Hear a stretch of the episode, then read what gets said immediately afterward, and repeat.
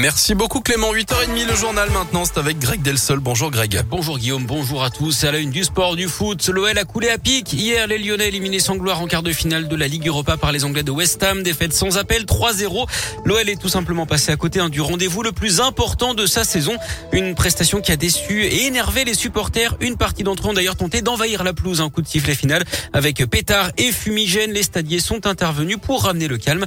La vidéo est à retrouver sur radioscoop.com. L'OL qui va devoir se remobiliser très rapidement avec un match de championnat dès dimanche face à Bordeaux à 17h05. L'OL toujours en course hein, pour une place en Coupe d'Europe, mais pour ça il faudra réaliser un quasi sans faute d'ici la fin de la saison. C'est le début des vacances scolaires ce soir et d'un week-end de trois jours. Du coup, il y aura du monde sur les routes. Bison futé voie rouge pour aujourd'hui, orange demain dans le sens des départs. Ce sera vert hein, le reste du temps dans le sens des retours. La journée de lundi est classée orange. Mieux vaut éviter la 7 entre 11h et 21h. 30 ans de réclusion criminelle requis pour un meurtre barbare à Lyon dans le quartier de la Croix-Rousse. Trois migrants algériens sont accusés du meurtre d'un de leurs compatriotes. En 2019, dans un appartement, la victime avait reçu 74 coups de couteau. La scène de torture avait été filmée et relayée sur les réseaux sociaux. Alcoolisés, drogués et sous médicaments, les accusés avaient invoqué un vol de téléphone et une agression sexuelle comme origine du différent. Le verdict est attendu ce vendredi.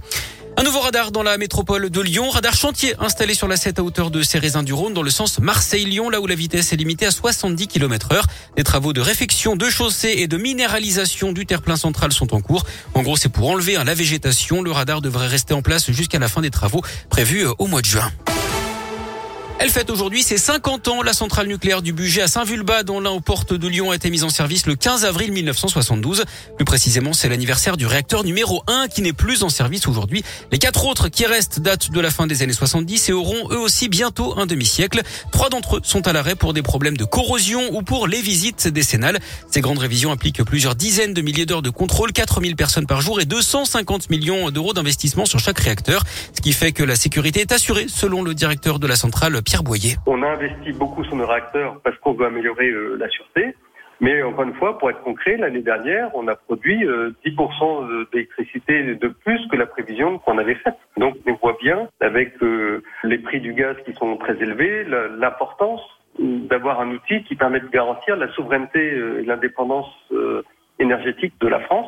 C'est très important en ce moment. Jean-Pierre Collet du réseau Sortir du nucléaire Buget, lui, n'est pas du même avis c'est qu'effectivement, euh, une centrale, on peut changer beaucoup de choses, c'est vrai, on peut changer des kilomètres de tuyauterie, on peut changer des vannes, mais on ne peut pas tout changer dans une centrale. Il y a des organes essentiels, comme la cuve du réacteur, hein, qui ne se change pas, hein, c'est toujours la même cuve, hein, et ça, ça n'a pas été conçu pour durer 50 à 60 ans. Il y a l'enceinte de confinement elle-même, qui, elle, ne peut pas se changer, et donc, effectivement, nous, on est très inquiets, on alerte sur le fait qu'on ne peut pas comme ça faire durer une installation industrielle, surtout quand elle est, euh, elle est nucléaire, euh, indéfiniment. La visite décennale du réacteur numéro 5 est en train de se terminer. Il va donc bientôt pouvoir redémarrer.